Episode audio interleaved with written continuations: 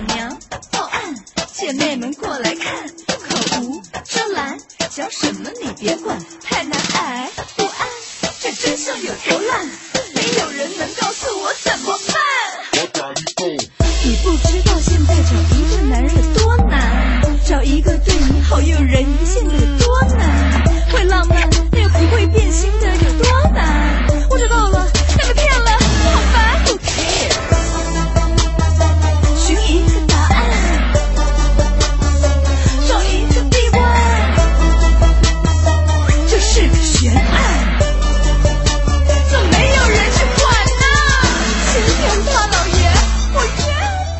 这是一个悬案，怎么没人去管呢？这是小 S 一个非常整蛊的演唱风格，而通过这首歌也可以引出我们今天的一个话题啊，关于冯小刚的新作《我不是潘金莲》以及背后的种种的一些，呃，最近的热点吧。没错，冯小刚的新作《我不是潘金莲》从十一月十八号正式上映。根据猫眼票房的数据啊，截止到十一月二十二号的十点钟，《我不是潘金莲》累计票房已经达到了二点三亿元，排片比占到了百分之三十四点一。这些数据告诉我们，《我不是潘金莲》已经成为了十一月唯一一部。嗯，上映首周票房就突破两亿的国产电影，影片也同时打破了历年来国产电影十一月的首周票房纪录，成为影史上十一月最高首周票房的国产电影。没错，十一月不是暑期档，也不是国庆档，按说并不一定是一个非常容易产生出高票房的这样的一个阶段。但是我不是潘金莲这部电影确实达到了还不错的一个成绩啊。嗯。但是除了冯小刚导演电影的这个金字招牌和他的前期的一些口碑之外，近期还有一个非常让大家关注的，就是一个口水战，嗯，也一定程度上影响了电影的票房。呃，是往多了影响还是往少了影响呢？咱们可以今天来聊聊这个话题。就在我不是潘金莲的上映首日，十一月十八号，冯小刚就发布了公开信，指责了说该片在万达院线的排片率仅为百分之十点七，远远低于影片百分之三十九点三的全国排片率。呃，他认为这个。万达对他有不公的这种待遇啊，而万达董事王健林之子王思聪马上就在微博进行反击，称不好看的影片是因为影片不好看而降低了排片，并不是因为其他的原因，还暗指说，呃，我不是潘金莲这个电影曾经通过其他的方式挤走了神奇的动物在哪里，包括萨利机长等等。这两部电影，就是说，呃，把这两部电影的档期给延迟了。嗯，说冯导，你不要说我们这样做不对，实际上你们也是用这种方式的。而对此呢，冯小刚也做出了回应，说否认自己说靠自己的方式去挤走别的电影，说如果我们有这个能力的话，那当时我们也不会被挤出国庆档。总之吧，就是这么你你一言我一语，来来回回的，对，所以形成了一场口水战。嗯，那在这场口水战当中，就是孰是孰非哈？作为吃瓜群众和业内人士，应该都有各自的心理的答案。那我不知道这段时间你有没有去关注到，或者说。被看到，嗯，两个人的这个口水战哈，你心里的答案又会是什么？你觉得这次冯导的开炮又会带来怎样的效果呢？经过这次风波之后，你还会选择去电影院看冯小刚的新电影吗？另外哈，你日常的观影习惯会受到排片本身的影响吗？是的，也欢迎您参与到我们文艺大家谈的讨论中来，可以进入到微信，点击右上角的添加朋友，搜索“文艺之声”或者“文艺大家谈”微信公众号，添加关注并发来文字的留言，还有机会获得我们送出的演出票。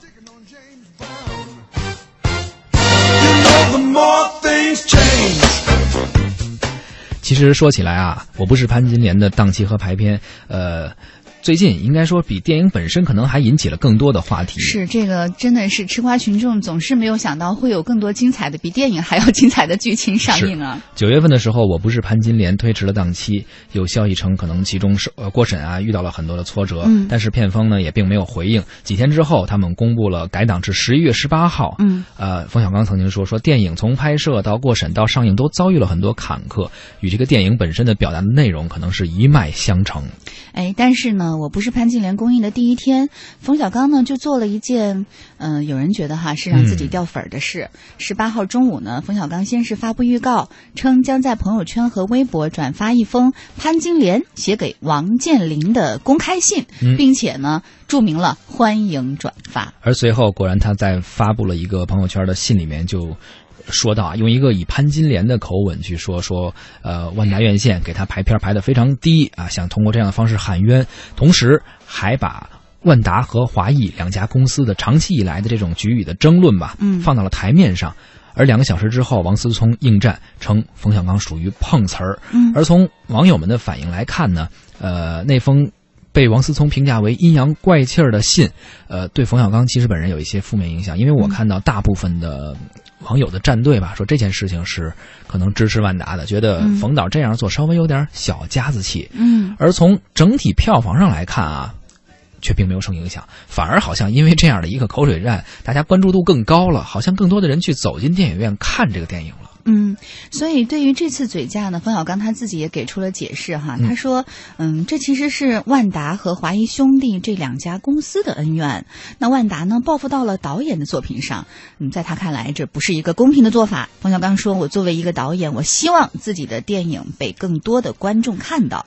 那冯小刚所言的这个恩怨呢，是，呃，开始于今年的年初。万达院线的总经理叶宁投奔华谊兄弟影业，并且出任了 CEO。有传闻就说呢，这一举动啊是激怒了王健林，嗯，要求人挖角封杀哈。对，要求封杀华谊兄弟的影片。七月份的时候呢，郑钧也曾经为摇滚藏獒首次提出来，哎，是不是这两家影院你们把自己的这个高管之间的这种恩怨，然后报复到了我的作品之上？那十二月，同样是华谊出品的章子怡和葛优主演的《罗曼蒂克消亡史》也即将上映。那么这部电影会不会也受到这种风波的影响？前途命运到底如何呢？现在也是一个就是悬而未悬的事情。是的，也就是说这件事情的起因，呃，冯小刚导演发这封公开信的起因，也是因为自己的电影受到了不公的待遇，而嗯追根溯源，为什么会有这样的一个所谓的不公的待遇？是因为两家公司之间有一些过节，嗯。有一些因为挖角，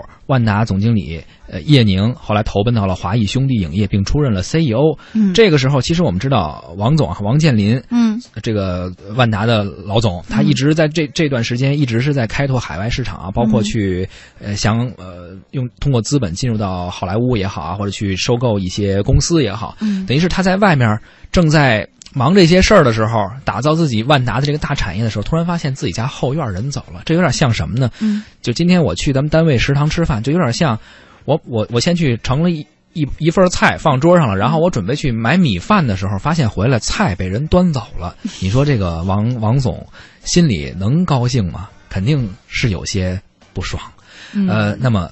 华裔的人就认为，冯小刚导演，包括刚刚说到的郑嗯。呃郑钧的摇滚藏獒，就认为说，是不是因为你们这种过节，把我们导演作为了牺牲品，牺牲了我们的艺术作品？嗯。所以呢，在这场就是呃冯小刚和王思聪之间的口水战啊，表面看上去是。因为潘金莲这个电影的排片不公，其实各个方面也能够体现出这种火药味儿，实际上源于是万达和华谊之间，在于影视产业这个中下游吧，他们的一个对垒和他们的一个角逐，仿佛已经拉开了帷幕。这是不是就有一点像是冰山的一角？表面上嗯看出来，露在外面呢，就是这个电影《我不是潘金莲》的排片，但是这个冰山之下呢，还隐藏着一些，就像我们刚才说的啊，这两家公司的这个影视产业之间的这样长久的这样的一种对垒。没错，其实常听我们节目的朋友可能也了解啊，就是咱们聊一个问题的时候，一般不会就事儿论事儿。嗯我们看到的可能只是这件事情的一个表面，嗯但它背后还是有着很多很多的原因，嗯并不是说只是万达想。把潘金莲这个电影给它排得很低，因为有钱谁不愿意去挣呢？是吧？对于院线来说也是好事儿。嗯它实际上背后还是隐藏着很多其他的其他的事情在里面，而包括刚刚我们说到了万达为什么会有这个、这个恩怨，嗯我我们在想冯小刚导演为什么会发这个东西？实际上很多人也提出了，他会不会也是一种营销？毕竟他发完这种这种，呃，微博也好，公开信也好，很多的人关注到了。我也有很多网友，我的很多朋友在朋友圈中说，本来没太关注这个电影，但是听说最近王思聪和冯小刚导演在互撕，还嗯挺热闹。于是我还走进电影院看了看这个那他电影，会走进究竟是万达院线，还是走进其他院线呢？你问这个问题很好，是，所以呢，很多人也在说说这种东西可能就是一种就是一种互相的一种一种营销的方式吧。而且冯小刚导演，呃，首先啊，咱们先抛开电影不说电影，因为我一直认为这个电影是个我认为还是不错的一个电影，包括上个礼拜。小鲁咱们也聊过，我还是看过之后还是力力推的，对我这周日也是还是也是是吧？一会儿你谈谈你看的电影的想法。嗯我只是个人认为，就是冯小刚导演这个电影来说，嗯是我们是很很推推崇的。但是，确实这件事而言，嗯。呃，用这样一种方式表达是不是合适，是否对，我觉得就是嗯嗯，这可能是很多人就是。看惯了，呃，所谓的这个娱乐圈里啊、文艺圈里这些，嗯，表面上看好像是吵架，其实是为了炒作。嗯对大家可能会觉得啊，那不过就是为了提高排片，为了自己多挣钱。但是这个事儿到底，首先它是不是这样？然后其次，在我看来哈，如果这事儿它真的就是只是为了说，哎呀，我就是另外一种途径的宣传嘛，嗯，嗯那我从我个人看起来，我反而会觉得就是很没有意思呀。你凭作品说话呀，你万达给你排片少，那我去别的电影院看也行啊。还是那句话，如果你的电影好，叫好叫座，那万达放着钱他不挣，你替他操什么心呢？所以很多人就说，实际上不是担心排片儿，实际上可能真的是利用这样一个事件进行一个营销。嗯觉得，所以为什么很多网友这个时候可能会站在万达这一边？因为大家的思维就是，那我们家电影院我愿意放什么放什么呗。很多人是这么想。刚刚咱们说这些其实并不是推测啊，因为据公开资料显示，我不是潘金莲的五家出品方不仅有风口浪尖上的华谊兄弟，包括还有保底五亿的耀来文化，呃，还有这个冯小刚自己的公司东阳美拉。去年呢，华谊兄弟还用十点五亿留住了五部约的五部约满的冯小刚，同时呢，也跟他这个东阳美拉签下了对赌协议，承诺二零一六年实现不低于一亿元的一个净利润。二零一七年到二零二零年每年度的业绩目标为上一年净利润的目标的基础上再增加百分之十五，就说明什么？这一系列数字啊，说明他们是有压力的，确实票房是有压力的。也就是说，作为一个导演也好，冯小刚既然是既是导演，同时他也是一家公司的股东，嗯同时他也是这个整个这个盘子的一个利益的共同体，他是有这个呃票房上的压力的，嗯所以也不难推测，他肯定会为了除了自己作品艺术本身而言，他肯定会为自己的营销啊也好啊，去卖这个票房啊，去贡献出一些力量。但是哈，也有分析指出。就是以潘金莲保底五亿来算的话，万达在正常的排片情况下能够贡献一亿左右的票房，嗯是正常排片情况下也不过就是一亿左右的票房。但是就万达院线前十个月六十三点一亿元的票房收入来看，似乎少这一亿的滞气费也不会造成太大的影响。这就属于是有的有钱不在乎，说这一亿就当是置气费了啊。嗯呃，关于这个问题呢，我们也呃采访了我们文艺大家谈的特约观察员，我们来听听文艺大家谈评论员胡克飞是怎么说的。嗯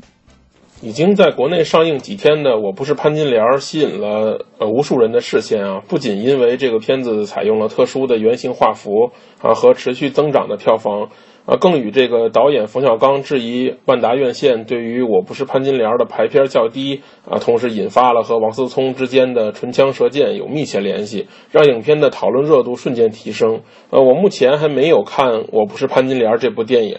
但是其实我在心里最初是很想去电影院看的。啊，首先呢，冯小刚的作品在我心里是在及格线以上的。啊，虽然有这个夜宴和私人定制这种我认为不及格的产品，但总体来说还是比较让人满意的。同时，这种圆形画幅的电影，如果在电脑或者电视上看，大家试想一下，这个观影体验可能太差了。所以从这点来说，我认为冯导这部电影从一开始就想明白要力拼票房。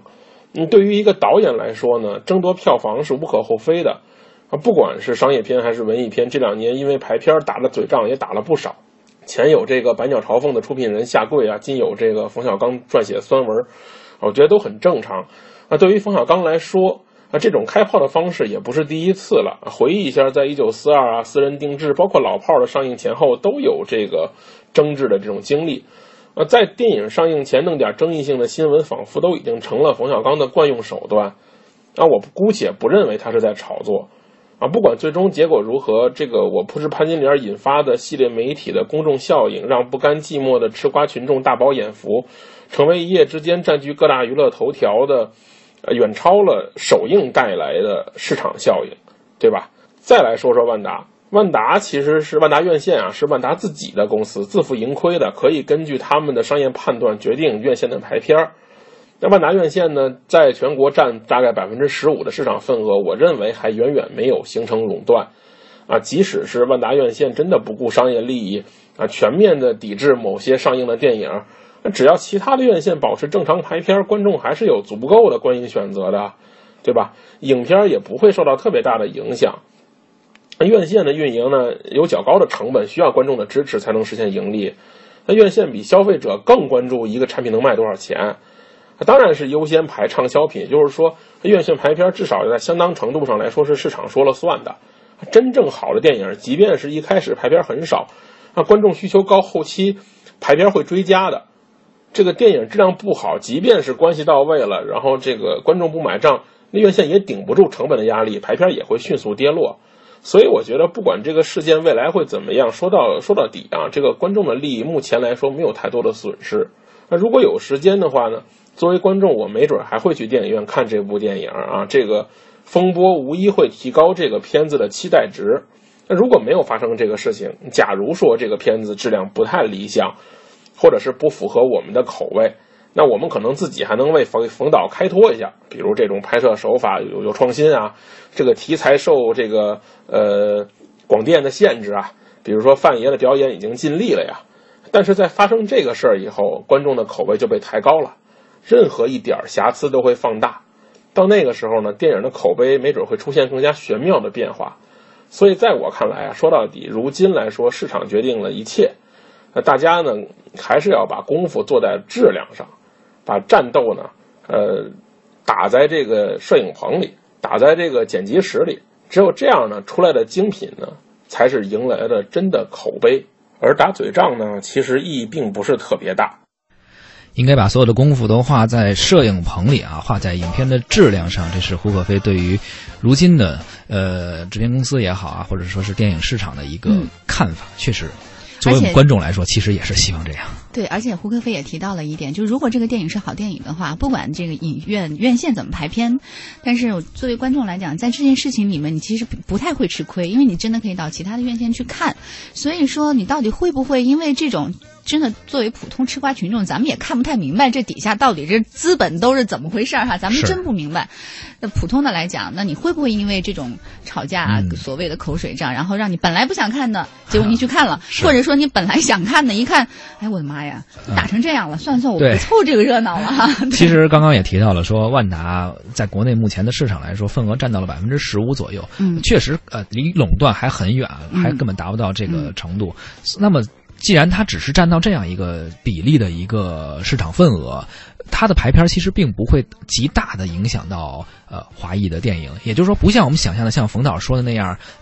我失去了万达这块影院的这个这个这个屏幕的排片，好像我这个电影就受到了不公的待遇。也我觉得并没有那么严重，可能所以越听啊，又越觉得可能这个营销的。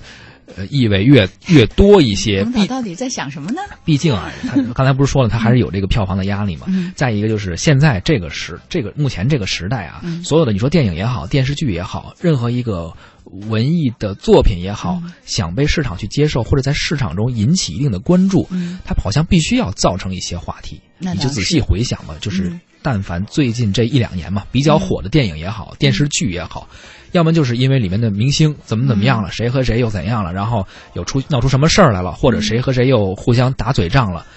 其实就好像是没有办法，如果我不做的话，就不会受到关注一样。这好像成成了一个怪现象，是这样。嗯，这是不是对我们吃瓜群众也提出了一些比较高的要求呢？你会不会仅仅是因为它的，比如说原原型的画幅，或者我们说到李安的电影哈，你会仅仅因为一百二十帧，然后去去通过这些东西去关注这个电影，还是说你更加喜欢通过这种啊所谓的这种小道消息啊，或者是八卦娱乐八卦娱乐，然后你去关注呢？没错，所以说啊，可能这个时期会是一个短暂的一个混乱的阶段，但相信咱们这个观众啊。观众受众他的自我调整能力是非常强的，自我调整的这种反应也是非常快的。相信经过这一段时间，经过这种呃可能看上去有些混乱，呃各种制片公司也好，导演演员也好，用各种其他的方式去吸引大家的眼球，这种方式太低级了。肯定我相信很快会过去的。未来观众一定会用自己的钞票去买一张电影票，是给这些导演。投下自己认为好的那一票，一定是这种方式去投票的，不会再被那些什么，包括原来我们聊过的，